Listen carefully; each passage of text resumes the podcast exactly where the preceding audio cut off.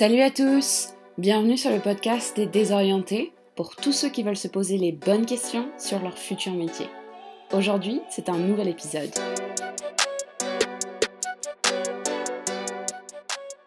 ça, c'est des exemples de technologie. Mais quand on veut vraiment travailler un sujet profond, euh, tel qu'un trauma, une douleur chronique, euh, euh, pour une première fois, il faut vraiment se faire accompagner par une hypnothérapeute.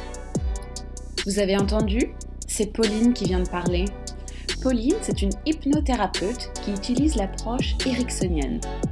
Comme à chaque épisode, je suis ravie d'enquêter sur son métier et d'avoir avec elle une discussion de fond, sans tabou et sans langue de bois.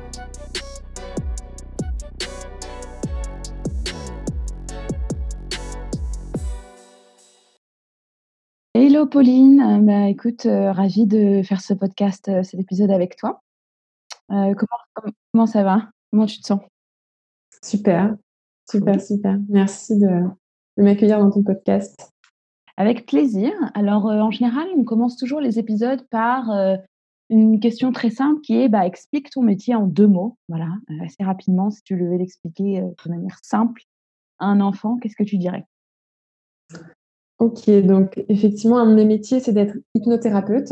Mmh. Et je crois que si je peux résumer ce métier en deux mots, ou peut-être trois ou quatre, c'est avoir une simple conversation euh, avec l'inconscient. Super. et qu'est-ce que alors bah, maintenant juste pour ça pose l'intrigue et le mystère. Hein. Bah oui, attends, ça donne trop envie. Donc euh, juste bon, brièvement, on en, reparlera après, mais pour donner un peu de de contenu à tout ça, qu'est-ce que brièvement, est-ce que tu peux nous en dire un tout petit peu plus?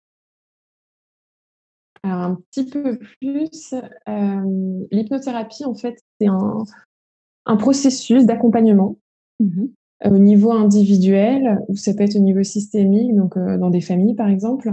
Mmh Et l'idée, ça va être d'apporter euh, à quelqu'un un cadre pour qu'il réalise lui-même des changements mmh sur euh, des thématiques très diverses et variées. D'accord, ok.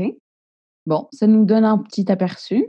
Et alors, toi, est-ce que tu peux juste nous dire un peu comment tu es arrivée à ce, à ce job et un peu nous retracer ton parcours, ton histoire qui t'a amené à faire ça? Alors moi, je suis juriste en droit du travail à la base. Ok.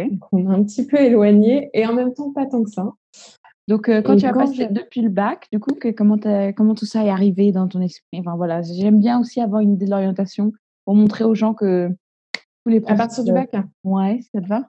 Alors, bah, si tu veux, j'ai fait une terminale ES, économique et sociale. Et j'étais plutôt bonne élève et euh, mes profs à l'époque m'avaient dit Bon, écoute, Pauline, ce serait bien que tu, fasses une prépa. Parce que tu es bonne élève. Mmh donc, il y a cette prépa euh, qui s'appelle euh, l'ENS Cachan. Mmh. qui prépare au concours de l'école normale supérieure en droit. Mmh et donc, moi, je me suis retrouvée dans cette prépa pour deux ans, la moitié de la journée à la fac de droit Mmh et le reste de, la journée en prépa, donc euh, avec des matières supplémentaires pour préparer le concours, type euh, culture G, euh, une deuxième langue vivante, et j'en passe. Mmh mmh Ça a été très dur. Ah, j'imagine. c'est l'élite. Hein. Et bon, je, en même temps, j'étais tête dans le guidon. c'était les études, c'était aussi la rencontre avec un peu le début de vie d'adulte. Donc ça s'est fait assez naturellement. Et puis, j'ai pas eu ce concours que je ne voulais pas de toute manière. Et je suis partie euh, un an en Erasmus, mmh que je voulais découvrir un peu euh, la dimension internationale. Je, voulais vraiment euh, cet apport-là dans, dans mes études. Et puis, je suis revenue en France et j'ai fait un Master 1 en droit du travail et un Master 2 en droit du travail avec option ressources humaines. Parce que je voulais vraiment choisir une des seules spécialités qui existaient en droit, c'était de me rapprocher de l'humain. D'accord. Donc il y avait déjà cette dimension qui te parlait un peu. Mmh. Ouais, c'est ça. Mmh. Pour autant, j'avais pas encore fait de stage euh, vraiment en entreprise en tant qu'RH ou responsable de relations sociales. En troisième, tu vois, j'avais fait un stage euh, dans une maternelle pour être institutrice. Rien à voir. J'étais complètement perdue. Et en même temps, l'avantage avec ces 50 droits, c'est que ça m'a permis d'être quand même dans un parcours assez généraliste où je pouvais faire quand même plutôt ce que je voulais, sauf jusqu'au moment où je me suis spécialisée. Et puis, à peine j'avais fini euh, mon année d'apprentissage avec mon Master 2 chez ERDF, où j'étais dans un département RH. Et là, on m'a proposé un poste dans le groupe Inditex. D'accord, super. Ouais, j'étais un très gros groupe, super belle opportunité à l'époque. J'y ai passé quatre ans et j'ai énormément appris dans cette entreprise. J'ai vraiment appris le métier, puisqu'on n'apprend pas en fait hein, à la fac. Et donc là, j'ai vraiment euh, découvert ce que c'était le monde de l'entreprise, euh, appris à rédiger un mail, euh, à recevoir un salarié en entretien. Mmh mmh et moi, ce que j'ai parlé, ça? C'était une expérience qui, te, qui était intéressante pour toi ou il te manquait encore cette dimension peut-être un peu plus sociale C'est ce que je préférais faire recevoir les, salariés en entretien, c'est ce que j'aimais le plus parce que c'est là où j'étais vraiment en contact avec eux, avec leurs problématiques du quotidien et même dans la plupart du temps, bien, la plupart du temps, bien au-delà de ça. Ça allait souvent sur le domaine personnel. Et moi, j'attachais vraiment une importance à prendre du temps à écouter les salariés, à les aider à accepter la situation et des décisions d'entreprise qui n'étaient pas toujours évidentes, notamment dans le cadre de licenciement bien que mes collègues dans le département euh, juridique à m'appeler l'humaniste du département, tu vois. Ah oui, oui, je vois. il en faut quand même parce que c'est des fois des décisions très difficiles euh, qui impactent beaucoup de gens. Donc euh, heureusement qu'il y a des humanistes. ouais, ça c'est sûr. Et puis au bout de quatre ans, je suis un peu arrivée au bout de l'histoire avec cette entreprise et je suis partie. J'ai intégré une autre entreprise. Et là, j'ai vraiment eu un déclic parce que je faisais plus en plus ça en fait. D'ailleurs, je pense que c'est ce que c'est ce que je dégageais et les gens venaient vers moi de manière très naturelle. Euh, ils venaient dans mon bureau et ils me parlaient de leurs problèmes et je les écoutais, et, et j'apportais une aide à un niveau très personnel en fait. Mmh mmh et donc au bout de quatre mois, euh, j'ai négocié mon départ et je suis partie. Mmh Avec pour idée de, pour ambition de faire quelque de chose. changer de voie. Ouais. Mmh je savais que je ne voulais plus exercer le métier tel que je l'avais connu, quatre ans. Par contre, je ne savais pas du tout ce que je voulais faire concrètement. J'avais des grandes idées, des grandes lignes, donc euh, euh, aider les gens, les accompagner, les écouter, euh, les aider à créer du changement dans leur vie de manière significative. Savais pas comment, sous quelle étiquette, de rien, en France, il faut quand même un peu une étiquette, une plaque, un diplôme. Sinon, c'est difficile de se faire connaître. Donc là, ça a été un peu la route euh, vers euh, la construction d'une nouvelle carrière et aussi de la connaissance de soi. Pendant une bonne année, euh, j'ai rencontré des gens, je me suis formée à plein, plein, plein de matières différentes dans le domaine de la communication. D'accord. la CNV, communication non violente, la PNL, programmation neurolinguistique, tout ce qui est aussi euh, d'intelligence collective. Beaucoup de mmh stages en développement personnel. J'ai lu beaucoup de livres aussi qui ont créé des déclics chez moi euh, significatifs. Et puis voilà, ça a fait son chemin. J'ai rencontré une super coach avec Pôle emploi et euh, je me suis inscrite à une formation en gestion des conflits, médiation. Ah oui. Pour être mmh. J'ai mmh aussi cette mmh casquette-là. Mmh et, au cours de mes stages, j'ai rencontré des hypnothérapeutes et j'ai eu euh, cette belle rencontre avec euh, une femme qui est maintenant une amie, qui m'a dit Mais l'hypnose, euh, tu devrais essayer, je pense que ça correspondrait bien. Essayer à titre personnel, toi, en tant que. Personnel, ouais, ouais, ouais. j'ai découvert l'hypnose et là, je me suis dit Ouais, c'est un outil en fait qui est, qui est chouette parce que c'est de la thérapie brève. On n'est pas le cas de, on n'est pas dans le cadre de la psychiatrie où on se fait suivre pendant 12 ans. Et on rabâche un peu les mêmes choses, euh, papa, maman, l'enfance, euh, etc. Mmh Pour être un peu caricatural, même si je n'ai rien contre la psychiatrie, mais c'est quand même un peu ça. Mmh euh, là, l'hypnose, c'est vraiment de la thérapie. Brève, c'est sur quelques séances, on, on identifie vraiment un objectif. Et surtout, c'est la personne qui fait le boulot. C'est la personne qui va vraiment chercher ses propres ressources, qui va pouvoir euh, transformer des, événements qui ont pu être difficiles en apprentissage. Et il y a du changement sur du long terme. Et tu le vois, tu le vois effectif en, une euh, en, une séance. Ah oui, oui, oui. Mmh. Ok. Donc du coup, alors tu, tu, fais ces séances, tu découvres euh, cette nouvelle pratique, et ensuite, comment tu comment on fait pour démarrer dans ce métier alors? Tu as suivi une formation? Comment ça s'est passé? sûr, j'ai suivi une formation. Euh, on mmh m'avait parlé de trois écoles, donc je suis allée regarder ces trois écoles. Elles sont toutes différentes. Il y en a une qui m'a particulièrement attirée, euh, qui s'appelle Xtrema. T-R-E-M-A. Donc, qui est spécialisée en formation euh, à l'hypnose ericksonienne, parce qu'il y a plusieurs types d'hypnose. Et moi, celle qui m'intéressait, c'était l'hypnose ericksonienne, qui a été inventée par Milton Erickson. D'accord. On va reparler à la partie... différents types. Mais en tout cas, est-ce que, est que juste sur ça, il y, a, y a trois grandes écoles reconnues un peu top ou il y en a plusieurs. Il y en a beaucoup, beaucoup plus. Il y en a plusieurs. Il y en a beaucoup, beaucoup plus. Mmh le, marché est phénoménal sur les, écoles de formation. Il faut vraiment mmh. faire attention aux écoles qu'on choisit parce qu'elles ne sont pas toutes bien. Ah, ok. Mmh voilà, il y en a beaucoup, et c'est même la majorité, qui enseignent l'hypnose ericksonienne à l'opposé de la philosophie de Milton Erickson. Ah oui, ok. Ou c'est-à-dire qu'on n'est vraiment pas dans l'essence de, l'hypnose, de, ce qui a été euh, conçu. Et euh, mmh pour, donner des exemples très concrets, par exemple, il y a des écoles où on ressort avec, euh, avec aucune méthode en fait. Où on ne développe pas son, son état du guide, c'est ce qui est appelé dans mon école. On ne va pas développer son propre inconscient pour pouvoir accompagner les gens. C'est-à-dire mmh. où on va apprendre des histoires par cœur mmh. et on s'adapte pas du tout euh, à, son, alors, à son patient. Et comment on fait pour distinguer les bonnes des mauvaises écoles? Est-ce qu'il y a une liste euh, d'écoles reconnues ou comment Alors, un des premiers critères, ça peut être de regarder si elle est affiliée au syndicat national des hypnothérapeutes. D'accord. Mmh Donc, ça s'appelle le, CN, le SNH. Un autre, ça va être de voir euh, la taille de l'école. Si c'est plutôt une grosse machine de guerre qui est plutôt marketing, euh, mmh. la taille pas du tout humaine. Mmh euh, voir qui sont les formateurs qui ont été formés. Là, je vois chez Extrema, le formateur, c'est le fondateur de l'école. D'accord. De regarder le site, la manière dont il présente l'hypnose, quels sont, quel est vraiment le programme des formations.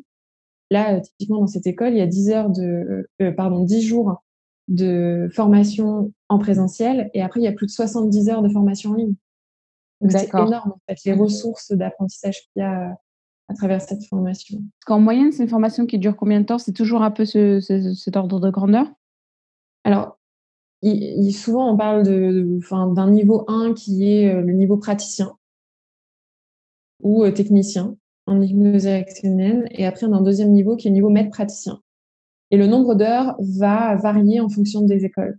Mmh. L'école-ci, c'est la seule qui prévoyait euh, un suivi après euh, en ligne, où il y a la possibilité euh, de parler à d'autres hypnothérapeutes de l'école, d'avoir de la supervision en ligne, de regarder des séances, des vidéos en fait, où le, formateur se filme en train de faire des séances d'hypnose avec des clients. Ouais, d'accord. Grâce à ça, on apprend énormément. Et, d'ailleurs, c'est celle mmh qui, se enfin, qui, fait des vidéos de lui en train de faire de l'hypnose avec des personnes. Mmh. Et du coup, quel est... alors tu m'as parlé de deux niveaux pour les formations. À partir de quel niveau on peut commencer à, pratiquer en tant que recevoir des, des clients, des patients? Alors on dit des clients. Ok, ok. mais le, le, la sémantique m'échappe parfois. Parfois je me trompe, je dis patient, mais non, non, c'est client. Et je tiens vraiment à insister là-dessus. Pourquoi? Parce qu'on n'est pas médecin. Mmh en tant. Mmh on ne pose pas de diagnostic, on ne prescrit pas de médicaments et ça ne dispense pas d'aller voir un médecin traitant ou un spécialiste en fonction euh, de la raison pour laquelle on vient consulter. Donc, on a des clients. Mmh. Et donc, euh, du coup, on peut recevoir des clients dès qu'on est euh, certifié technicien. On n'a pas besoin d'attendre le niveau. Dès le premier niveau, oui. Moi, d'ailleurs, j'ai commencé à, proposer des séances autour de moi dès les premiers week-ends de formation.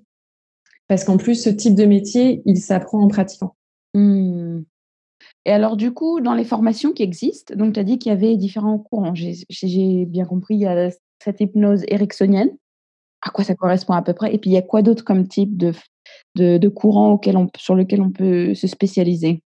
Mmh Alors, il y a l'hypnose humaniste aussi, qui est assez récente. Eh ben alors, c'était pour toi celle-là Non, non, non, c'est sûr que non. C'est juste, ce n'est qu'un mot. D'accord, ok. Euh, il y a, l'hypnose, euh, alors dite spirituelle ou quantique, et il y a plusieurs, enfin, il y a plusieurs personnes à l'intérieur qui ont développé leur propre euh, méthodologie, leur propre protocole. donc, ça peut être intéressant. Mais moi, enfin, pour avoir testé les deux, par rapport à l'hypnose ericksonienne, j'ai pas testé l'hypnose humaniste, donc je pourrais pas t'en dire beaucoup plus. En tout cas, à l'époque, quand j'avais benchmarké un peu tout ça, clairement, c'était pour moi l'hypnose ericksonienne qui ressortait parce que c'était le plus complet. Mmh. Parce que c'est vraiment l'hypnose qui peut accompagner tout type de profil et sur n'importe quel sujet? Sujet. Mmh. Parce que les autres, de manière assez grossière, hein, qu'est-ce qu'on doit se dire sur mmh, l'hypnose humaniste et versus l'hypnose spirituelle? Ça, ça, touche d'autres des sujets plus spécifiques? Après, moi j'invite, tu vois, vraiment chaque personne à regarder par soi-même, à faire quand même une recherche et à se faire une idée. Parce que c'est aussi un choix personnel. Moi, je veux pas non plus, tu vois, Bien sûr, influencer, ouais, ouais. Ouais. Euh, il existe tout ça. Voilà, moi j'ai aussi une amie qui fait de l'hypnose quantique que j'aime beaucoup et, et c'est ok, hein, tu vois. Mmh mmh mmh Mais juste de, manière factuelle, est-ce qu'il y a une description juste pour qu'on sache? Euh, bah, L'hypnose quantique, la particularité, euh, c'est que on va chercher dans les vies antérieures, à partir du moment où on y croit. D'accord, ok. On va chercher dans les vies antérieures des réponses à des questions qu'on se pose aujourd'hui, pour savoir s'il y a un lien ou pas. D'accord, ok. Voilà. Ah, et l'hypnose ericksonienne, est-ce qu'il y a une manière de la décrire en particulier ou... Alors, pour aller un peu plus dans le détail, avec l'hypnose ericksonienne, l'idée, ça va être euh, globalement de changer de perspective, de changer de point de vue sur euh, des sujets. Euh, et c'est d'aller chercher, on peut aller chercher dans le passé mmh des événements qu'on souhaite transformer. Par exemple, un trauma. On souhaite pouvoir changer de perspective par rapport à ce trauma et en rapporter des ressources et un nouvel apprentissage pour sa vie d'aujourd'hui parce qu'il y a des symptômes liés à ce trauma qui euh, ne sont pas satisfaisants pour la vie de la personne. Après, ça peut être aussi très bien pour l'arrêt du tabac, hein, ça c'est hyper connu, euh, pour des douleurs chroniques, pour tout ce qui est stress, pour tout ce qui est problème du sommeil, à peu près tout en fait. À partir du moment où il n'y a pas des sujets qui, pour le coup, sont le fait de psychologues, psychiatres ou médecins qui sont pas forcément déçus. Parce que ce qu'il faudrait pas, c'est non plus, j'imagine, hein, c'est élever les attentes des clients sur ce qui est possible de faire en hypnose. ah bah, c'est certain que l'hypnose, c'est pas de la magie. Voilà. Donc il y a des choses. quand même une soyons très clairs. Ouais. Tu vois, par exemple, l'arrêt du tabac qui va parler à beaucoup de personnes. Ouais. Euh, si la personne n'a pas envie d'arrêter de fumer, ça ne va mmh. pas marcher. Mmh. Mmh. Tu vois? L'hypnothérapeute, il va pas arrêter de fumer pour euh, son client. il y a un minimum de, de, de, conviction à avoir soi-même, effectivement. De volonté, de motivation. Donc ça, ça peut se travailler aussi en, en, première séance pour travailler sur la motivation. Mais après, si la personne ne veut pas le faire et qu'elle attend de la magie de la part de l'hypnothérapeute, il se passera pas grand-chose. Tu vois? Par contre, si la personne veut, elle a toutes les ressources en elle pour être qui elle veut être et avoir la vie qu'elle souhaite. Mmh. Et donc, euh, pour euh, continuer sur les formations, est-ce que les formations ont la même euh, durée, que ce soit sur l'hypnose Non, pas toutes, c'est très variable. Ok. Donc, tu dirais que la, la, c'est peut-être la formation la plus longue, peut-être Je sais pas. Non, je peux pas, je peux pas te dire par rapport à ça. Il faudrait vraiment étudier. tu vois, il faudrait faire un tableau comparatif pour chaque type chaque type d'école. Mmh ce que je n'ai pas fait. Donc, je peux pas te dire. En revanche, c'est que chaque école est un peu libre euh, de, de mettre le nombre euh, d'heures qu'elle veut plus ou moins. Il y a quelques cadres qui sont proposés, notamment pour avoir, euh, tu vois, tout ce qui est reconnaissance data docké ou pas de prise en charge. Reconnaissance de quoi, pardon? Ça, s'appelle reconnaissance data docké. Qu'est-ce que c'est? C'est une, c'est, un, une reconnaissance, voilà. Mmh ou pour être prise en charge par Pôle emploi, etc. Mais en fait, c'est plutôt tout ça, c'est des dossiers administratifs. D'accord. Ni plus ni moins. Ok. Ok. Et donc. Il n'y a, pas, si tu veux, de cadre au niveau de l'État. Ouais, ouais, ouais. Euh, que pour être hypnothérapeute, il faut avoir eu une formation de 90 euh, heures. Ça, ça mmh. pas. Mmh bon, c'est bon à savoir déjà, c'est une information intéressante. Ok. Mmh. Et alors, une fois qu'on est sorti, enfin qu'on a fait cette formation, qu'est-ce qui se passe? On doit faire un stage ou en fait, bah, directement, euh, tu es comme tu veux et tu te lances, euh, voilà, parce qu'il faut aller, il faut, faut mettre le savoir en pratique? Alors, d'après mon expérience personnelle et avec l'école de formation que j'ai suivie, Extrema, on fait de la pratique dès les premiers jours, pendant le stage en présentiel. Donc, on s'entraîne entre nous, entre stagiaires. Donc, ça, c'est une première chose. Et une fois qu'on est certifié euh, lors du premier niveau praticien, Moi, je sais que j'ai créé des groupes avec d'autres stagiaires et sur Zoom pendant le confinement là, cette année. Ah, ok. D'accord. On s'entraîne entre nous et après, bah, tu, tu commences avec des copains, des copines, des copains de copines et, c'est comme ça que tu commences ton, ton apprentissage et, et apprendre ton métier et à pratiquer. Et surtout, le point primordial, sur lequel insiste énormément le fondateur de l'école, Josie Germer, c'est d'enregistrer les séances mmh. pour se réécouter ensuite et avoir un œil critique sur notre séance pour pouvoir mieux s'améliorer et voir là où on n'a pas été en accord avec le protocole si on en a utilisé un, de vérifier si tout ce qu'on dit sert à quelque chose ou pas, parce qu'on n'est pas là pour faire du blabla, on ne raconte mmh. pas ça, jazz. Ouais. Le mmh but, c'est que chaque chose qui va être dit, que ce soit dans les métaphores, dans les suggestions thérapeutiques qu'on va utiliser, que tout soit utile pour la personne et que ça serve à quelque chose. Mmh mmh. Ok. Et donc, c'est euh, pratiquer, s'enregistrer et se réécouter. Et après, ensuite, bien sûr, nous, avec le site, euh, pour continuer à s'améliorer, on peut poster, on a un forum qui est accessible aux étudiants de l'école, où on peut poster nos séances, décrire ce qu'on a fait et demander euh, des avis savoir si on aurait pu faire autrement ou pas, euh, ce qu'ils en pensent, etc. Il y a une supervision à ce niveau-là. Et aussi, on peut avoir des superviseurs attitrés à un niveau individuel et leur envoyer l'enregistrement de la séance pour avoir leur euh, feedback. Donc, il y a une formation un peu continue. Exactement, c'est continu. Ouais, ouais, ouais. Mmh en fonction de son investissement et de sa motivation, mmh cette formation, elle peut continuer sur des années. Mmh. Et alors, quand on veut se lancer, du coup, comment ça se passe? Parce que ceux qui sont intéressés, qui écoutent euh, cet épisode, ils se disent Attends, moi j'adore, j'ai envie de, tenter, mais attends, il faut que je lance je me mette dans un cabinet. Euh, tu vois, euh, de manière un peu pratique juste. tu dois créer ton entreprise, tu vois. Mmh tu dois faire du marketing pour avoir. Bon, tu dis, tu peux commencer par tes proches, etc. Mmh mais il y a peut-être aussi, j'imagine que tu veux après un peu étendre un peu ton réseau. Donc, Comment ça se passe pour s'installer en fait? Mmh. Alors concrètement, pour s'installer, effectivement, une des premières choses, ça va être de créer un statut pour pouvoir facturer. Mmh je sais qu'on est beaucoup à avoir le statut d'auto-entrepreneur. D'accord. Mmh Parce que c'est le plus simple, c'est celui où il y a le moins de charges. Et dans un premier temps, je pense vraiment que c'est celui qui est le plus approprié et adéquat au développement d'un cabinet qui, au début, ne euh, va pas faire un chiffre d'affaires de 40 000 euros. Euh. Mmh, mmh, mmh, voilà. OK. Donc ça, ça se fait en ligne, c'est hyper simple. Hein, en quelques minutes, c'est fait. Euh, il peut y avoir des accompagnements avec Pôle emploi aussi en fonction de la situation pour être exonéré des charges sociales. Donc ça, c'est aussi un très bon point à savoir sinon, au niveau pratique, effectivement, il faut pouvoir accueillir ses clients dans un endroit où ils se sentent en sécurité, où ils vont pas être dérangés, où il y a pas, enfin, le moins de bruit possible. Donc l'idée, effectivement, c'est de pouvoir louer un cabinet.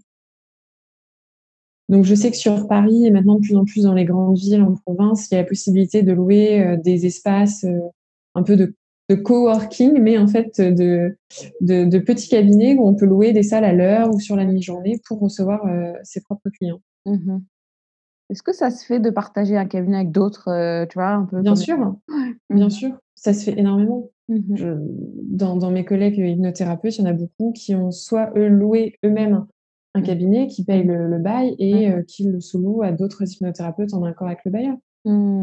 Et qui, en général, consultent deux, trois jours par semaine. Sinon, il y en a qui louent à tout plein, à temps plein parce que ça marche hyper bien, ou on peut ah louer à deux. Enfin, tout, est possible. Hein. Et donc, il y a un petit côté business, quoi. Hein. Je, je, veux dire par là, être auto-entrepreneur, donc gérer sa boîte, quoi. Donc, ah, bien sûr, bien sûr. Il y a toute euh, une gestion administrative, financière, marketing, développement, euh, bah, oui, recherche et développement. Ça fait partie de la formation, ça, ça fait partie Oui, il en parle.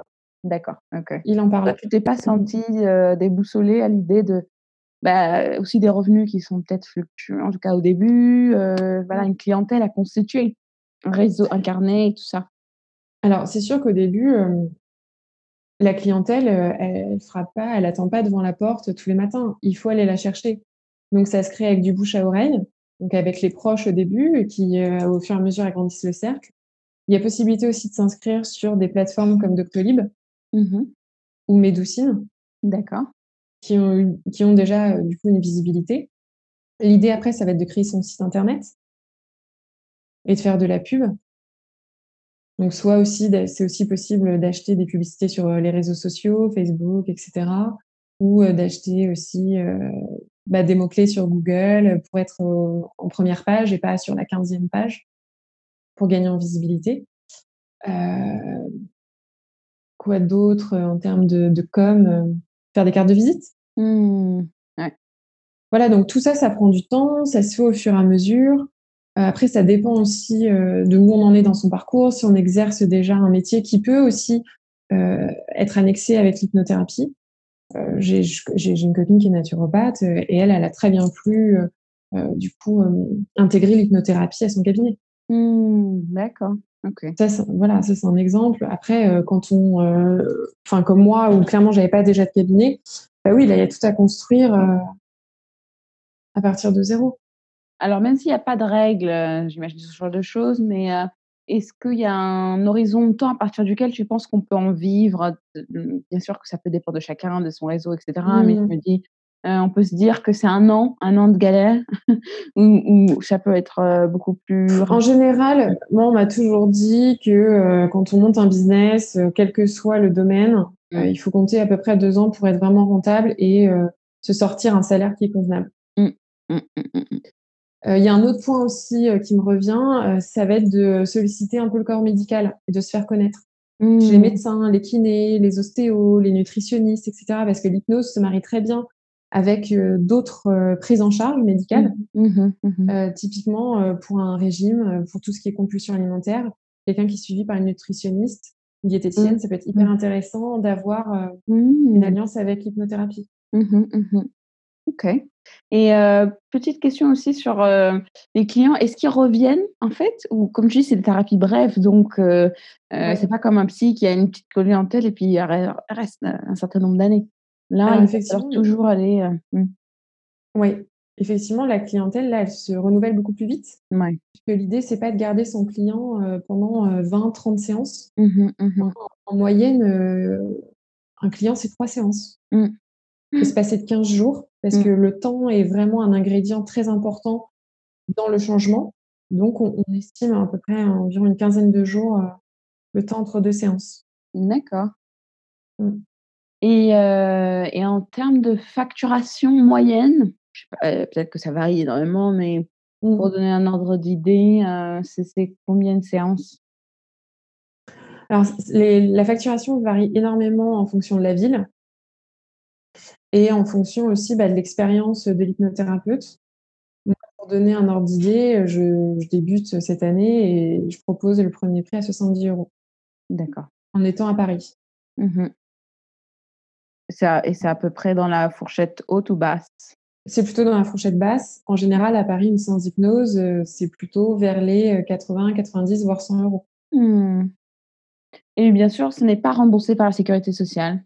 Alors, ce n'est pas remboursé par la sécurité sociale. Mmh par contre, de plus en plus de mutuelles prennent en charge quelques séances ah! d'hypnothérapie. D'accord. Ça, c'est vraiment bon à savoir. Il suffit juste de demander une facture à l'hypnothérapeute. Ok. Et comme ça, oui. Ah oui, super. ok, donc c'est pas trop difficile de se lancer. Enfin, a priori, c'est un peu. Ça n'est pas du tout un élément bloquant, en tout cas. Et donc. Euh, ça demande juste un peu d'organisation et de mmh. logistique et, mmh. euh, et, vraiment de.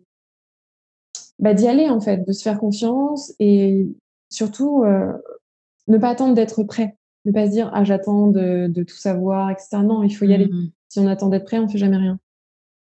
Alors, sur cette connaissance de ce métier, qu'est-ce que tu penses des. Qu'est-ce que tu dirais qui sont les principaux clichés ou en tout cas les surprises que toi tu as eues avant de le faire et maintenant? Euh, Alors, il y a beaucoup, beaucoup de fantasmes autour de l'hypnose. Hein. Mmh mmh. Euh, déjà, il y a la télévision qui ne rend pas forcément service au métier. Ouais. Notamment avec tout ce qui, qui va être autour du monde du spectacle. Voilà. Mmh On est très, très loin de ça. Hein. on n'a pas besoin de mise en scène, on n'utilise pas d'accessoires, il n'y a pas de petite musique douce, on n'éteint pas la lumière, la mmh. personne n'est pas allongée. Quoi. Ah oui, oui, oui. Ok, c'est bon ça va. D'accord. Il y a un travail sur la voix. C'est, ça joue Oui, en fait, c'est ça, exactement. En fait, l'hypnose ericksonienne, c'est un, c'est un outil qui est très naturel et qui est pragmatique. C'est-à-dire que le moyen de rentrer dans un état modifié de conscience, donc dans la transe hypnotique, c'est l'utilisation de la voix, enfin, au niveau de la voix de l'hypnothérapeute euh, qui va modifier son tonal, son rythme. Mmh euh, et il va utiliser des mots très spécifiques et des structures de phrases qui vont faire que la personne, de plus en plus, elle va plonger à l'intérieur. Mmh. Et ça, c'est un état de conscience qu'on connaît tous. Sauf que souvent, on n'en prend pas conscience et on ne le réalise pas. Par exemple, euh, le matin, tu marches, tu vas à un endroit euh, régulier au boulot euh, ou à l'école, c'est un endroit que tu connais par cœur, tu le fais en automatique, en pilote automatique à ce moment-là, mmh parce que tu n'as même pas mmh besoin de réfléchir si tu vas à droite, à gauche ou pas. Ça, c'est un des états, ça, c'est un état modifié de conscience. C'est important ça de le dire parce que les gens en ont peur, tu vois, ils se disent «Oh, je vais perdre le contrôle, je ne sais pas où je vais aller. Oui, oui, il y a sont des de, naturels que vous cherchez à reproduire. Mmh Exactement. Il y a beaucoup de préjugés autour de l'hypnose. La, personne est là. Hein, elle n'est pas endormie. Mmh il, ne peut rien il ne peut rien lui arriver qu'elle ne veuille pas faire. Mmh en fait, c'est seulement, euh, on, distingue, si tu veux, à l'intérieur l'esprit conscient et l'esprit inconscient. L'esprit inconscient, c'est la partie de soi qui s'occupe en fait du fonctionnement de notre corps. Du fait que là, actuellement, au moment où je te parle, mmh tu es en train de respirer, tu inspires de l'air dans tes narines. Mmh je ressens quelque chose.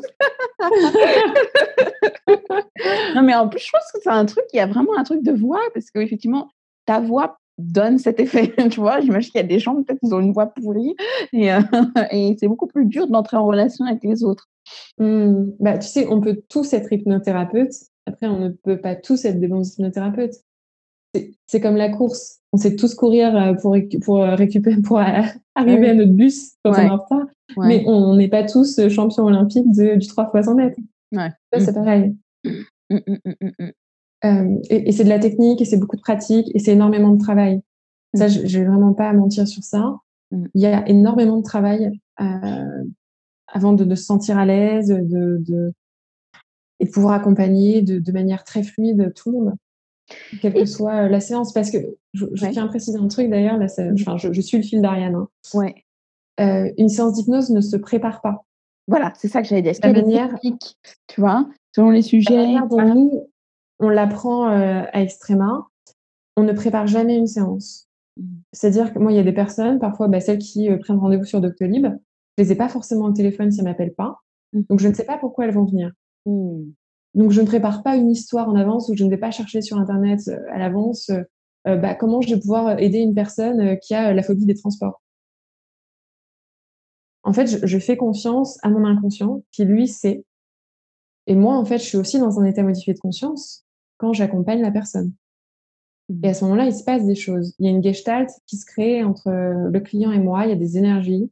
Et il y a, c'est ce que je disais au tout début, la première question que tu m'as posée, c'est mmh. une simple conversation entre inconscients. Mmh. La personne est assise sur une chaise, moi je suis assise sur une chaise, on est l'un à côté de l'autre et on discute. Et le moyen que j'ai, moi, de pouvoir communiquer avec l'inconscient de la personne, en général, c'est avec euh, ce qu'on appelle les signaux idéomoteurs, donc avec les signaux des doigts. J'établis en fait un, processus avec la personne pour lui demander euh, de me montrer le doigt qu'il va utiliser pour me signifier oui, non ou je ne sais pas. Ah, d'accord. Pour qu'il y ait une. En tout cas, ça, ça prouve bien qu'on est encore euh, conscient d'une certaine manière, puisqu'on réagit. Bien sûr, mais ce n'est pas le conscient qui, répond, c'est l'inconscient. Mmh. Le conscient, il reste là en arrière-plan, il observe.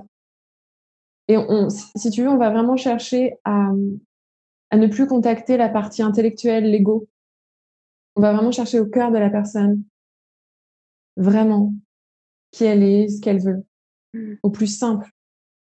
Mais alors, du coup, quand tu dis que c'est une, une, conversation entre inconscients, est-ce que, euh, de la même manière que les psys doivent faire leur analyse idéalement, est-ce que vous, du coup, vous êtes aussi amené à être suivi pour pouvoir aussi gérer en tant propres, oui, pour gérer vos propres oui, émotions. Oui, bien sûr. Nous-mêmes, on est supervisés. C'est ce que... Après, on peut choisir qui on veut, mais en général, moi, moi, je, me fais accompagner euh, d'un autre hypnothérapeute qui a été formé dans mon école. Mmh, pour toi-même, pour toi-même gérer aussi toi-même tes sujets. Euh, et à titre et à titre personnel, mmh quand il y en a, quand je sens que j'en ai besoin, mmh et à titre professionnel, si j'ai besoin de débriefer sur une séance quelle que soit la raison, je, peux le faire.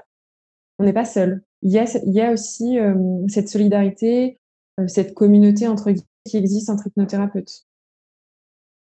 Est-ce que ça marche sur tout le monde? Ça marche. Qu'est-ce que ça veut dire ça marche? Déjà, comment tu mesures l'impact? Alors, tu dis des fois, c'est en une séance, on voit tout de suite la personne a changé de perspective, j'imagine. Donc, ça m'intéresse de savoir comment tu mesures l'impact déjà. Ouais. Alors, il y a ce qu'on appelle des indicateurs de trans. Mmh. C'est-à-dire qu'une des grandes qualités d'un bon hypnothérapeute, c'est de pouvoir observer ce qui se passe chez la personne au niveau physique et de pouvoir s'adapter, ce qu'on libré dans notre jargon, pouvoir s'adapter à la personne en fonction. Euh, donc, il y a ce qu'on appelle des indicateurs de trans. On peut les, les observer physiquement sur la personne. Ça, ça va être une des grandes qualités recherchées chez un hypnothérapeute, c'est qu'il puisse vraiment observer ce qui se passe chez son client, être toujours attentif, disponible et à 100% concentré sur lui. Et en fonction de ce qu'il observe, il calibre, c'est-à-dire qu'il va s'adapter en fonction. Donc, les, indicateurs les plus communs, euh, je vais t'en citer quelques-uns, ça va être par exemple euh, les sursauts, mmh. un relâchement musculaire. Tu vois le visage qui se détend euh, au niveau des muscles, la personne va déglutir. Mmh il peut y avoir aussi un petit changement au niveau du teint. Mmh. la personne aussi peut avoir des les, paupières qui battent. D'accord. Ou en dessous l'œil qui, qui roule sous la paupière. Mmh tout ça, ça fait partie des indicateurs de trans. Et on voit en fait à partir du, moment où vraiment elle rentre de plus en plus à l'intérieur dans son état d'hypnose. Mmh. Et comment on mesure l'impact, je veux dire, par rapport au problème que la personne est venue euh, régler? Euh Alors ça, on va pas tout, forcément tout de suite le savoir pendant la séance. Vraiment, enfin, la plupart du temps, il y a deux étapes. Il va y avoir euh, l'étape du questionnement, donc la personne va venir avec euh, toutes ses idées sur lesquelles elle veut travailler. L'idée, ça va être vraiment d'aller au cœur du sujet et d'enlever toutes les couches, parce que souvent il y a beaucoup de couches, comme dans un oignon, et le temps d'aller au cœur, euh, parfois, rien que là, euh, juste la première séance suffit pas. Donc il y a le questionnement, après on établit vraiment sur quoi on veut travailler, et après il y a vraiment de transe à proprement parler, où la personne va dans son état modifié de conscience. Et donc, quand elle ressort, moi, je ne sais pas ce qui s'est passé pour elle à l'intérieur. Et mmh Et j'ai pas nécessairement besoin de le savoir. Tout ce qui compte, c'est qu'elle, elle sache qu'elle a fait le job. Moi, je l'ai guidée là-dedans, je lui ai posé un cadre. Et après, avec, ça peut être soit automatique, directement avoir un déclic et, et par rapport à ce qu'elle a vu, ce qu'elle a ressenti pendant la transe, paf, il y a quelque chose qui s'est passé pour elle. Soit ça va se faire avec le temps et s'améliorer avec le temps et elle va l'intégrer et le stabiliser. D'où la nécessité d'avoir vraiment au moins une quinzaine de jours entre la ah, première et la deuxième séance. Parce que c'est aussi dans la vie du quotidien qu'elle va voir, qu'elle va observer elle-même ses propres euh, modifications de comportement. Par exemple, quelqu'un qui vient pour euh, un problème lié à la nourriture avec, des compulsions alimentaires. Bah, très rapidement, elle va, elle va voir qu'elle ne mange plus entre les repas, mmh. qu'elle n'a plus de crise de boulimie, Mmh. Mais à, la sortie de la transe, qu'elle passe le pas de porte, elle en a peut-être pas tout de suite conscience. Et du coup, est-ce qu'en général, donc, euh, bon, ceux qui sont suivis sur trois séances, donc tu as le temps de voir, d'avoir ces retours, ceux qui, pour qui ça marche sur une séance, est-ce que les gens vous rappellent, tu vois, euh, un peu cette idée d'être satisfait de votre métier, de, de, pouvoir mesurer votre impact sur le long terme Les gens vous donnent, font des retours, vous disent, attends, j'ai fait cette séance et maintenant, euh, voilà, des retours positifs, quoi. Alors, il faut savoir que une des valeurs euh, de l'hypnothérapie, la manière dont, elle nous a enseigné, mmh c'est qu'on ne cherche pas de résultats. D'accord, ça c'est important. Ok. C'est très important. Mmh. ça appartient à la personne de savoir ce qu'elle veut pour elle. Et, et, nous, finalement, l'objectif de la séance, ça va pas être à tout prix que la personne soit en transe. Ça va pas être à tout prix qu'elle arrête de fumer dès qu'elle sorte. Nous, on a fait notre job, ce qui est d'accompagner d'encadrer. Et après, c'est la personne qui sait, elle, à l'intérieur, comment faire. Donc, bien sûr, les personnes, euh, moi, je fixe toujours, tu vois, une deuxième séance pour pas justement lâcher la personne dans la nature. Que suite à la première séance, dire, quand on se revoit pour la deuxième fois, c'est génial, euh, ça a fonctionné, euh, je me sens apaisée, etc., ou j'ai plus de problème de sommeil, ça fait 15 jours que j'ai plus d'insomnie. Bon, bah, très bien. À ce compte-là, ce que je propose en fonction, c'est par exemple de proposer l'auto-hypnose pour qu'elle puisse, elle, apprendre à aller dans cet état d'hypnose qui lui appartient. Donc, je lui explique comment faire concrètement. Et puis, euh, d'intégrer vraiment un peu plus en profondeur encore tout le, travail qu'on a fait ensemble lors de cette première séance. Et après, bien sûr, euh, elle mène sa vie. Elle mène sa vie. Après, bien sûr, si elle a envie qu'on se revoie dans deux, trois, six mois, un an, deux ans, que sais-je, soit parce qu'il y a eu des, changements dans sa vie, par exemple, elle a divorcé, ou elle a perdu un proche, ou elle a changé de travail, et le problème sur, la problématique sur laquelle on avait travaillé est revenue, ou alors si elle veut travailler sur autre chose, mmh elle revient me voir. Mmh tu vois? C'est assez important ça, de, ne pas être dans la recherche à tout prix de résultats. Mais est-ce que, d'ailleurs, il y a des gens pour qui ça ne marche pas, au sens où bah, tous les outils que tu utilises pour faire rentrer la personne en état de transe, tu mmh constates que la personne n'a ne, ne, pas l'air de se prendre au jeu, entre guillemets. Est-ce que Alors, ça, ou... ça, ça, fonctionne, ça marche chez mmh absolument toute personne vivante. D'accord. Parce qu'on a tous un inconscient.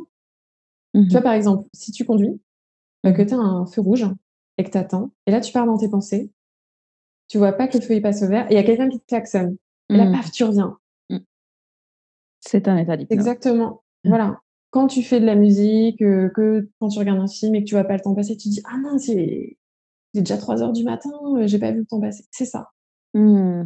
On a, à partir du moment où on a tous un inconscient, on mmh peut tous rentrer en état modifié de conscience et donc aller en hypnose. La seule chose, c'est qu'il y a des personnes qui vont avoir une structure mentale, un schéma de pensée qui va être plus ou moins aidant ou plus ou moins limitant pour accéder à la transhypnotique. D'accord, ça va juste prendre plus ou moins de temps, mais dans tous les cas, c'est un état naturel qui est présent chez chacun. en tout cas, un bon hypnothérapeute, euh, euh, sauf vraiment euh, maladie exceptionnelle, très particulière qui ferait, ou d'ailleurs, oui, ou prise de médicaments ou de drogue. Mmh, ah ça altère, ça altère l'état de conscience donc là, il peut y avoir effectivement des difficultés à aller en état modifié de conscience et à réaliser un travail qui soit vraiment euh, bénéfique pour la personne.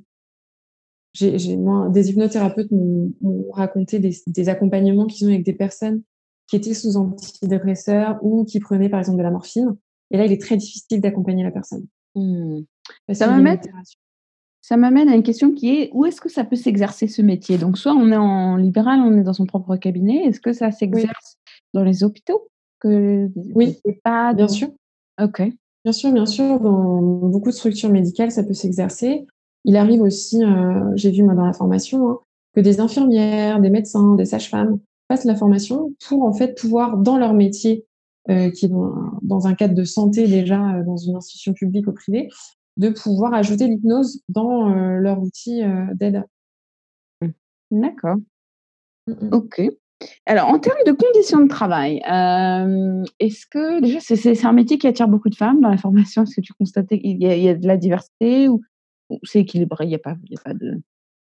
Alors, j'ai pas les chiffres avec moi, hein, je ne sais pas si euh, Par contre, ce que je peux te dire, euh, c'est que oui, souvent il y a plus de, femmes. D'accord. Et en termes de vie, vie, vie, privée, vie professionnelle, niveau de stress, c'est pas un métier qui est sujet à quelque chose de particulier? C'est peut-être, euh, peut-être, j'imagine sur les horaires, parce que si tu reçois des gens euh, en soirée pour, euh, pour permettre. Bah après, ça, c'est libre à chacun. Hein. Chacun est libre de fixer le cadre dans lequel il veut recevoir des clients. Je connais un hypnothérapeute qui reçoit du lundi au samedi de 9h à 20h. C'est son choix. J'en connais un autre qui est dans une grande ville de province et qui ne reçoit que les euh, mardis. Mmh Mais bon, pour en vivre, pour ceux qui le voudraient. Il en vit. Il en vit. Ah, d'accord. oui, il en vit. Il en, vit bien. D'accord. Bon, bah écoute. Euh, donc, c'est comme une liberté aussi, alors, du coup, complètement. Ah bah, c'est une très grande liberté, bien sûr. Ouais. Euh, et puis, clairement, je ne pense pas qu'il y ait beaucoup de burn-out ou de stress dans ce, dans, dans ce métier-là. Même si tu pourrais te dire ça n'aurait pas de sens. Oui, mais tu pourrais quand même te dire que potentiellement, tu pourrais avoir une toute petite pression de, de, de, faire en sorte que ta session se passe le mieux possible. Peut-être sur, j'imagine, la première session que tu fais, même si tu as vu des choses et tout, tu as quand même un peu une anxiété, peut-être, en tout cas au début. Ben, je n'appellerais pas ça de l'anxiété ni de la pression parce que parce que c'est pas c'est pas positif en fait si tu veux. Euh, bien sûr, il est normal les, premiers temps d'appréhender, se demander comment ça va se passer. Mais si, tu te mets angoissé, bah, c'est sûr que tu n'es pas dans le lâcher prise et tu vas pas faire une bonne séance. Mais ça, ça, se fait vraiment au fur et à mesure. Et le tout, c'est vraiment de se faire confiance. Parce que ton inconscient, il sait, tu as bossé, tu as appris, euh, tu as appris tes protocoles, euh, tu, tu, fais toi-même de l'auto-hypnose, tu sais, tu connais ton état de transe, euh, tu écoutes la personne, tu as vraiment appris à écouter, à questionner. Ça roule. Et puis une fois de plus, t'es pas attaché au résultat. Mmh Top. Alors, qu'est-ce que tu dirais dans les qualités requises, les qualités perso euh, pour faire ce métier? Dans les qualités perso, euh, je pense qu'il faut euh, un grand sens de l'écoute, d'avoir cette capacité à être en conscience externe et pas seulement en conscience interne. Donc, euh, quand on est avec la personne, d'être vraiment en pleine présence. C'est-à-dire de ne pas être en même temps en train de regarder l'heure, euh, de penser à ce que je vais cuisiner ce soir et est-ce que j'ai oublié d'acheter euh, du sopalin, quoi. Mmh. c'est vraiment d'être là avec la personne. Ça s'apprend, ça, peut-être? Alors, ça s'apprend. Après, je sais pas, tu, me demandais les, qualités un peu. ouais. De, qu'on va pouvoir rechercher chez une personne pour pratiquer le métier. Mmh donc oui, on est vraiment sur un grand sens de, l'écoute, euh, de l'observation, très très important. Et puis de lâcher prise. je ne sais pas si c'est une qualité euh, innée ou acquise, mais euh, c'est important ouais, de, pouvoir se laisser aller et, et d'être détaché, que ce soit au niveau du résultat, qu'au niveau aussi des problématiques des personnes, parce qu'il y a des gens qui vont venir vous voir en vous expliquant votre vie, en vous partageant des situations qui parfois euh, bah, peuvent ne pas laisser indifférentes, hein, comme la mort d'un enfant, que sais-je, peu importe, hein, on a tous des histoires de vie qui sont plus ou moins difficiles. Et ça va pas être de rentrer dans l'empathie et de ne pas se mettre à la place de la personne pour ressentir tout ce qu'elle ressent. De ne pas se mettre à pleurer avec elle, par exemple. Ça, c'est vraiment de pouvoir faire ce travail-là aussi sur soi. Mmh voilà, de la résilience que toi-même tu construit en, en bah, De ne pas partir avec elle dans son histoire, de ne pas se laisser embarquer. Mmh. De rester toujours à l'écoute. Et mon prof dit souvent, euh, les, clients, il ne faut pas euh, les croire, il faut les écouter. Ne les croyez pas, écoutez-les. Et c'est vraiment ça. D'écouter vraiment toute la structure, euh, de, la, structure du pattern, en fait. Comment ça fonctionne. D'écouter à l'intérieur. Et pas seulement tout le blabla et toutes les couches qu'il y a autour vraiment ça. Et, alors, euh, quelles seraient, d'après toi, les sources de satisfaction de ce métier? Quand tu rentres chez toi, est-ce que déjà, est-ce que tu es heureuse dans ce métier? Ah, euh, ouais, Moi, après chaque séance, euh, j'ai l'impression de planer un peu. j'ai pas l'impression d'avoir travaillé. Et ça, c'est quand même assez génial. Et je me rends compte à quel point c'est pas un luxe, quoi. Il y a vraiment Ouais, c'est normal en fait, sauf qu'on ne le dit pas et on l'oublie. il y a vraiment ce sentiment de satisfaction en fait. Et à titre personnel, parce que en tout cas moi chaque séance me nourrit et on on ressort d'une séance avec, presque de l'énergie en plus et pas en moins. Et à l'inverse, dans les choses un peu plus difficiles à gérer, qu'est-ce que tu penses qu'il sera important de mettre en avant pour ceux qui considèrent euh, ce métier? Ce qui peut être difficile, c'est effectivement au début de se lancer, toute l'organisation euh, logistique, euh, administrative, financière. C'est de faire le, de sauter le pas. Mmh Il peut y avoir aussi ce côté peut-être un peu solitude parce qu'on est entrepreneur. C'est sûr que tous les matins, on ne rejoint pas une équipe dans un bureau, à la machine à café, etc.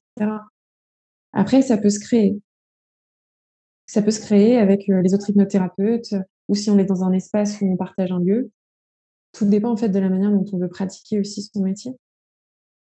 Est-ce qu'il y a, bien sûr, après, si on fait ce métier, on est totalement, on l'assume, on est totalement à l'aise, mais est-ce qu'il y a aussi peut-être une pesanteur du fait que certaines personnes le regardent avec scepticisme ou voilà donc à chaque fois qu'on dit qu'on est hypnothérapeute on se ramasse des blagues sur ah tu vois enfin voilà est-ce que c'est un peu de la même manière que je parle d'une personne qui travaille en finance bon bah elle a pas une excellente elle a pas trop c'est difficile à gérer parfois euh, est-ce que c'est un il y, a une dimension sociétale de, de ce métier qui est, qui est difficile à gérer ou euh, bah, comme pour tous les métiers, hein, c'est ce que tu dis. Donc après, c'est à soi de voir à quel point on veut s'embarquer dans la conversation ou pas. Ouais. Euh, moi, je sais qu'au début, j'avais, j'avais tendance un peu à vraiment expliquer, à prendre le temps, comme si je voulais convaincre. Ouais. Et en fait, non, enfin, je suis pas là pour euh, argumenter et convaincre les gens. S'ils ont des questions, ils me les posent. Euh, mais souvent, souvent, franchement, dans la majorité des cas, les gens sont hyper curieux, ils ont des questions, ça les intrigue. Bien sûr, ils posent un peu leur peur en disant oh, Mais attends, c'est hyper dangereux ce que tu peux faire. Si la personne ne se réveille pas, alors elle ne risque pas de ne pas se réveiller vu qu'elle n'est pas endormie. Euh, let's start from there. Et puis, euh, voilà, c'est d'expliquer qu'on est très loin de ce qu'on voit à la télé avec des spectacles comme Mesmer, etc. OK. Comment on évolue dans ce métier? Tu vois, on fait les hypnothérapeutes, ils font ça 10 ans, 20 ans. Il y a une manière de. Je sais pas. Bah, tu vois, aujourd'hui, en 2020, on a la chance quand même que ce métier a de plus en plus le vent en poupe. Euh, il y a quand même le syndicat national euh, des hypnothérapeutes qui se bat pour euh, que le métier soit reconnu. aujourd'hui, il y a une charte, il y a une déontologie. Du coup, ce qui est chouette, c'est que les personnes peuvent vraiment vivre et montent des cabinets avec des clients. Et après, c'est très propre à chacun, mais il est possible de se spécialiser dans des domaines de prédilection. D'accord. Par exemple, je sais qu'il y en a un dans mon école qui, lui, s'est spécialisé dans le sommeil, dans l'accompagnement du sommeil. Moi, à titre personnel, je sais que dans un futur plus ou moins proche, ça m'intéresserait d'accompagner des personnes qui sont en parcours de PMA. D'accord. D'accompagner les femmes ou les hommes autour de la stérilité. Parce que ça fait partie de mon histoire. Après, c'est très personnel, c'est propre à chacun de, de voir la manière dont tu veux faire évoluer son métier. On peut aussi commencer à faire de la supervision au bout de quelques années de pratique, c'est-à-dire de, superviser, d'accompagner des, nouveaux hypnothérapeutes qui commencent dans leur pratique. On peut aussi euh, être, devenir formateur mmh. dans une école de formation. Mmh mmh Donc, il y a, voilà, il y a plein de, perspectives. Ouais. ouais. Ok, bah, écoute. ouais. et puis, juste pour ajouter, euh, c'est que chaque séance est tellement différente comme chaque client est unique et vient avec sa propre histoire, on ne peut pas se lasser de ce métier. Même si ça fait euh, cinq ans qu'on pratique euh, et qu'on reçoit des clients, bah, c'est à chaque fois différent. C'est pas pas un dossier, euh, c'est pas le dossier qui est à faire mmh. tous les mois sur ses impôts. Mmh non, ça, ça nourrit vachement. Pour rebondir sur ce que tu as dit tout à l'heure sur la reconnaissance de ce métier, c'est-à-dire, qu'est-ce qui et en jeu là, de, un niveau réglementaire ou politique? Bah, Au niveau politique, en fait, euh, les personnes se battent pour que l'hypnothérapie soit reconnue et euh, prise en charge par la sécurité sociale. Mmh ok. Et qu'il y ait une vraie structuration, même au niveau de la formation, etc. Comme le métier, par exemple, de médiateur, qui a mis des années à être reconnu, aujourd'hui, c'est un, métier, un métier qui est encadré quand on veut être médiateur familial, euh, il faut suivre une formation qui correspond à euh, qui est délivrée par telle école, etc. Parce qu'aujourd'hui, c'est ça aussi le problème, c'est qu'il y a tellement d'écoles de formation. Comme je te le disais avant dans les évolutions, au bout d'un moment, on peut se dire, bah, je vais faire la formation et moi, je vais proposer de transmettre mon enseignement. Mais il n'y a pas d'encadrement. Donc, c'est vrai qu'il y a toutes sortes d'hypnothérapeutes sur le marché aussi. Et donc, ça aussi, en tant que client, si à titre personnel, bah, vous souhaitez pouvoir consulter, bien se renseigner euh, en peu, en regardant son site internet pour voir quelle est euh, sa philosophie d'hypnose et de quelle manière il la pratique. Mmh et regarder quelle école, ouais, comment la personne est formée. Comme, mmh comme, je le disais au tout début, euh, mmh comment la personne a été formée, quel est son parcours, et est-ce qu'il y a de la pratique qui est proposée euh, dans le, les heures de formation et pas que de la théorie? Et est-ce que c'est des histoires apprises par cœur? Et est-ce qu'elle-même se met en scène? Est-ce qu'elle-même, elle se montre en faisant des séances? Ça, c'est un indicateur quand même euh, qui est indéniable. Pourquoi tu veux dire Parce qu'il y a des gens qui pourraient juste montrer le client et pas se montrer eux-mêmes? Euh, bah, ou pas du tout se montrer, comment eux ils pratiquent l'hypnose. Ah, d'accord. C'est-à-dire qu'on ne sait pas. Ouais, ouais, ouais, ouais, d'accord. Parce que euh, j'en ai vu, hein, j'en ai vu hein, des, vidéos euh, d'hypnothérapeutes d'école de, enfin, qui ont un nom hein, sur le marché, qui mettent une petite musique douce, qui mettent des lumières tamisées, et c'est inquiétant quoi. Et je vois par exemple mon, mon formateur Josie Germer, il a collaboré avec la fille de Milton Erickson, Betty Alice. Donc, c'est dire s'il est au plus près, en fait, du, du créateur de, de l'hypnose ericksonienne, vu que c'était mmh. euh, son père. Est-ce qu'il y a de la recherche ou c'est, tu vois, le, le euh, je sais pas, le support théorique évolue ou d'une manière ou d'une autre aussi? Alors, il y a de la recherche au niveau de la compréhension de l'inconscient, par exemple, de la manière euh, dont, dont, il peut y avoir des impacts pour certaines personnes. Mmh je sais qu'au sein de l'école, il y a ce qu'on appelle des sujets études.